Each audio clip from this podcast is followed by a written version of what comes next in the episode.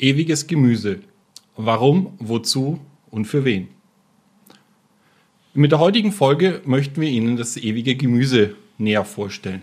Beim ewigen Gemüse handelt es sich hauptsächlich um ausdauernde Pflanzenarten, die über mehrere Jahre beerntet werden können. Mein Name ist Frederik Vollert. Ich bin Produktentwickler bei Lubere Edibles und außerdem für die Neuheiten zuständig. Und mein Name ist Markus Kobelt. Ich bin Gründer von Lubera, Mitgründer von Lubera Edibles. Mein Partner Rupert Meyer kann leider heute an diesem Tisch nicht dabei sein, sonst hätten wir drei Meinungen, nicht nur zwei. und äh, und äh, innerhalb der Lubera-Gruppe bin ich für fast alles zuständig, vor allem aber für die Züchtung und für die Selektion von Sorten. Also die Vorarbeitung letztlich von dem, was du machst, nämlich du suchst dann bei uns in der Züchtung das raus, was für den Großhandel und als Jungpflanzen für andere Gärtner, für Profis äh, interessant sein könnte. Herzlich willkommen beim Lubera Edibles Gärtnerradio, dem Profi-Podcast für essbare Pflanzen und deren Jungpflanzen. Genau, ewiges Gemüse.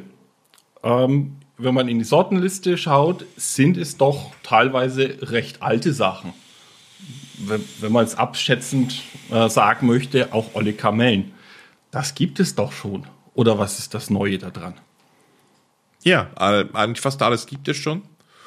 Und interessanterweise sind fast alle diese Pflanzen seit mindestens 200 Jahren nicht mehr bearbeitet worden sind zwar irgendwann domestiziert oder halb domestiziert worden, also in der Natur dann ausgelesen und selektioniert worden für menschliche Bedürfnisse, wie zum Beispiel der Merkohl.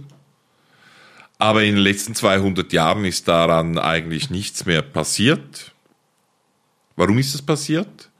Weil sich beim Gemüse, beim Salat, äh, die jährlich anzubauenden Arten durchgesetzt haben, die einfach einen Kulturzyklus von einer Vegetationsperiode oder noch weniger haben, weil das einfach für eine industrielle Agronomie viel, viel interessanter ist als diese mehrjährigen Pflanzen. Ist einfacher zu organisieren. Der Boden ist nur ein Jahr oder ein halbes Jahr besetzt. Äh, man hat weniger Probleme mit den Unkräutern. Die Erträge pro Zeiteinheit und Flächeneinheit sind größer, mindestens in dem Zustand. Und man darf nicht vergessen, dass sich im 19. Jahrhundert auch eine Saatindustrie, Saatgutindustrie gebildet hat, die eigentlich nicht daran interessiert war, schon gar nicht daran interessiert, mal vegetativ, vegetativ vermehrbare oder zu vermehrende Pflanzen zu verkaufen, sondern die das einfach handelbare Saatgut verkaufen wollten. Es war einfach einfacher. Saatguttüte zu verkaufen im 19. Jahrhundert war zehnmal einfacher als Pflanzen zu verkaufen. Das hat sich heute mit dem Online-Versand teilweise geändert, aber damals war das so. Und da hatten dann diese mehrjährigen Pflanzen, so nachhaltig sie waren, einfach keine Chance, weil sie weniger Ertragspotenzial hatten, zu kompliziert waren und auch noch den Tendenzen der Industrie widersprochen haben. Jetzt ist, kommt deine Aussage, die du schon bei, unter anderem beim Apfel getroffen hast. Alte Sorten sind. ja, mach weiter, mach weiter. Alte Sorten äh, sind alt, weil sie durch neuere ersetzt wurden. Warum äh, jetzt äh, diese Fokussierung und dieses Revival von äh, dem ewigen Gemüse? Also es stimmt natürlich auch hier. Alte Sorten sind ersetzt worden durch neue Sorten, weil sie in diesem sozioökonomischen Zusammenhang einer sich industrialisierenden Landwirtschaft einfach effizienter waren. Aber wir reden ja hier mal über einen anderen Markt, nämlich über den Markt im Hausgarten und im 21. Jahrhundert. Und da haben wir eine andere Situation. Ja, das heißt, äh, äh, wir haben einerseits den Kunden, der subjektiv eigentlich das Gefühl hat, keine Zeit zu haben, der ist gestresst von der Familie, von der Firma, von der Karriere. Gärtnern ist eine wichtige Nebensache. Ich glaube, das, das trifft das moderne Publikum ziemlich gut. Es ist wichtig, aber es ist eine Nebensache.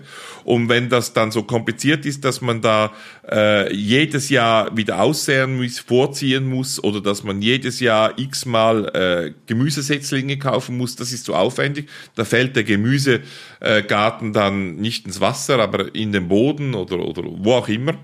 Und, äh, oder in die Luft. Und äh, da fliegt er in die Luft.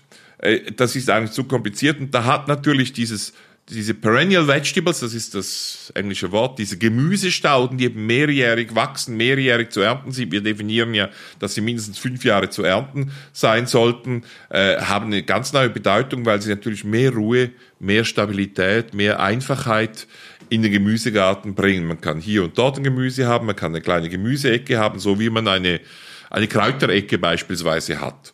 Und äh, darum aus dieser Situation heraus Hausgartenmarkt, sehr professionelles Publikum, Gärtnern als wichtige Nebenbeschäftigung, da könnten dann eben diese, diese, diese Perennial Vegetables, dieses ewige Gemüse eine Rolle spielen. Ein weiterer Punkt noch, äh, der ist ein bisschen ausgelatscht, ausgelutscht, aber trotzdem, ich bringe ihn gerne, Nachhaltigkeit, ja. Also, ich meine, jeder trägt jetzt das Schild der Nachhaltigkeit vor sich her, oder? Und beweist dann, dass er jetzt den Plastik aus Kartoffeln macht und, und äh, den Karton aus Altpapier oder aus Chinaschilf oder was auch immer. Und, äh, und ich, mehrjährige Gemüsepflanzen sind sicher nachhaltiger, weil sie nicht laufend neu produziert werden müssen, weil sie von der, von der, von der äh, längerfristigen äh, Mineralisierung der Nährstoffe im Boden profitieren, selber durch ihre Blattabfälle auch wieder etwas an den Boden zurückgeben. Ja? Äh, also nicht einfach nur dieser Raubbau, wo, wo, wo Kultur, Gemüsekultur auf Gemüsekultur auf dem Beet folgt und immer noch rausgenommen wird. Also dieses, diese Perennial Vegetables, dieses ewige Gemüse ist sicher nachhaltig und das ist, glaube ich, schon ein Grund, der in diese Zeiten hinanpasst. Noch ein letzter Gedanke. Äh, viele Experten sind sich in ihren Zukunftsszenarien darin einig, dass es vor allem in den Megazentren, in den Riesenstädten dieser Welt, in Europa vielleicht London, aber weltweit gibt es noch viel größere Zentren, dass es sowas wie eine dezentrale Nahrungsmittelversorgung braucht. Da gibt es einerseits Modelle im Vertical Gardening beispielsweise, wo man dann im im Rewe oder, oder jetzt äh, äh, in Norddeutschland im Kombi plötzlich so einen Glaskasten hat. Ja? Und in diesem Glaskasten wachsen dann Gemüse ran. Alle zwei, drei Wochen wieder andere Gemüse wachsen daran und davor kann man die kaufen ich meine, auf mich wirkt das abschreckend, ich würde das nie kaufen. Es ist für mich so künstlich und abwegig. Warum soll jetzt in so einem Supermarkt drin, der schon hektarenweise Parkflächen draußen besetzt, warum sollen da jetzt nachhaltig Gemüse wachsen? Aber der Garten, der Balkon, die Terrasse, die Dachflächen, dezentral, verbunden mit den Wohnungen, verbunden mit den Bewohnern, da sehe ich schon Möglichkeiten einer dezentralen Nahrungsmittelversorgung, auch über den Garten, über den Gartengedanken und auch über den, über den Hobby-Eigennutz des Hobbygärtners. Und genau in diesem Markt könnten diese Perennial Vegetables, eben weil sie nachhaltig sind, äh, äh, eventuell auch eine Rolle spielen in Zukunft. Aber das ist ein bisschen Zukunftsmusik und das ist mehr ein Gefühl, als ich schon genau weiß, wie das rauskommt. Aber, äh, aber äh, ich glaube einfach, kurz gesagt, dass die Perennial Vegetables, die, das ewige Gemüse, extrem gut in diese Zeit und in die Situation des Gartens und des Hausgartens in dieser Zeit äh, äh, ähm, hineinpassen und darum bin ich auch über meinen eigenen Schatten gesprungen und widerspreche mir jetzt, indem ich jetzt auf alte Sorten setze.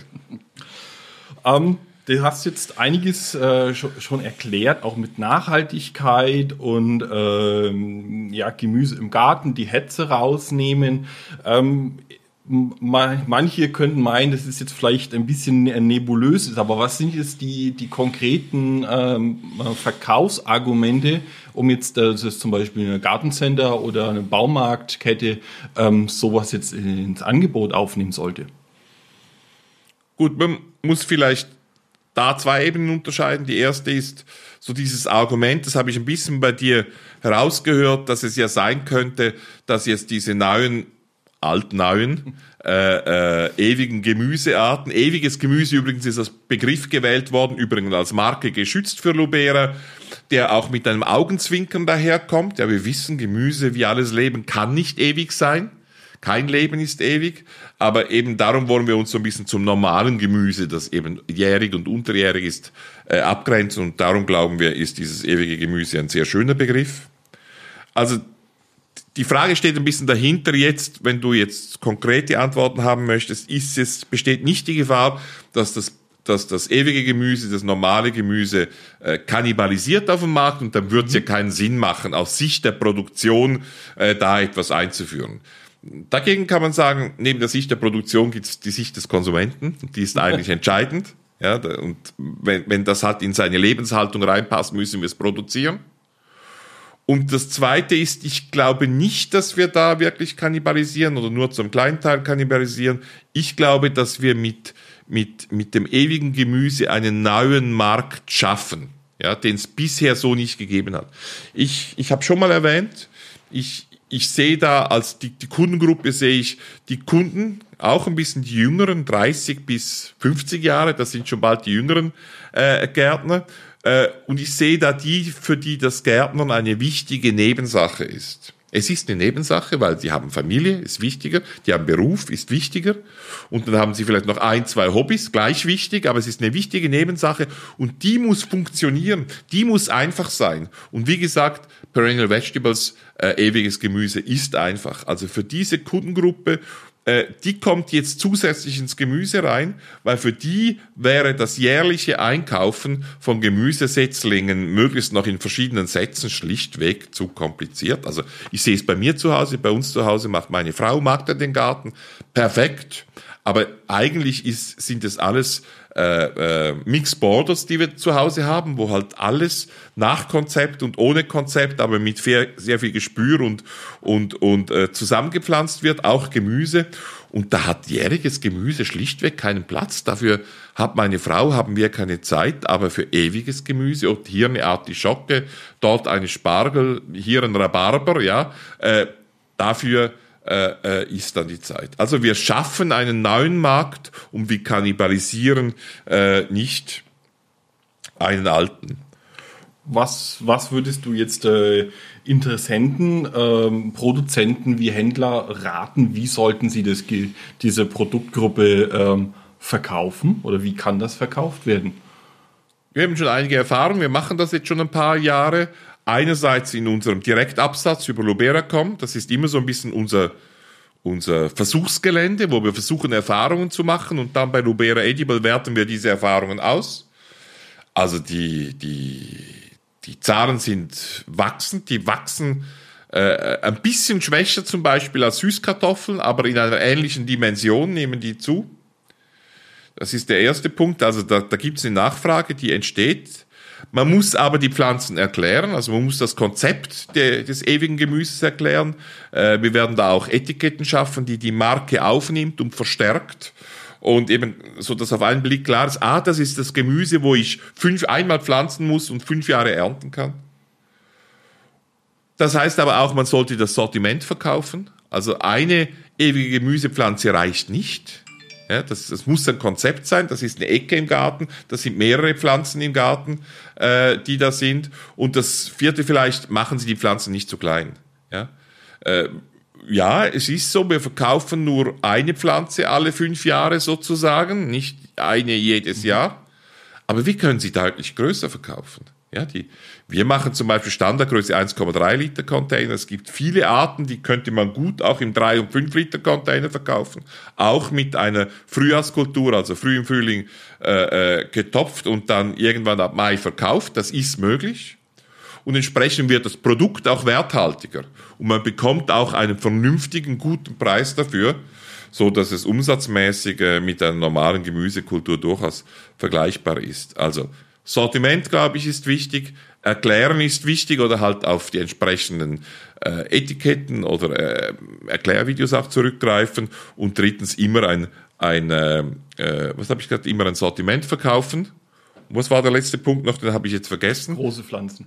Große Pflanzen, Große Pflanzen genau so ist es. ja.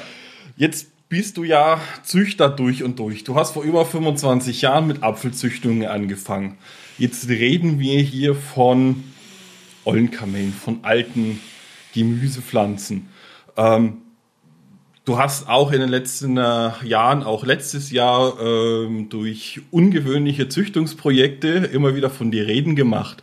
Ähm, wirst du auch bald noch anfangen, ewiges Gemüse zu züchten, weiter zu züchten? Ja, ich meine, ök ökonomische Gesetze gelten auch in der Züchtung.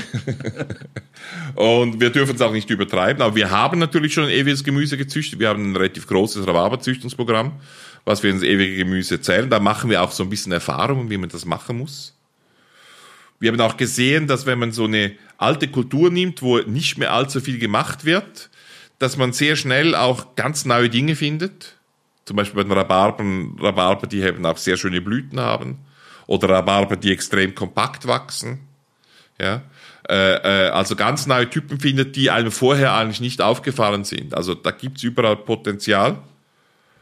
Äh, wir werden sicher in den nächsten Jahren das Portfolio an ewigen Gemüse ein bisschen genauer anschauen und schauen, wo noch züchtig was zu machen wäre oder ob es Typen von Gemüse gäbe, wo es wo wir keine guten Perennial Vegetables, keine gutes ewige Gemüsearten finden und wo wir vielleicht züchterisch welche produzieren könnten. Ich fantasiere jetzt mal.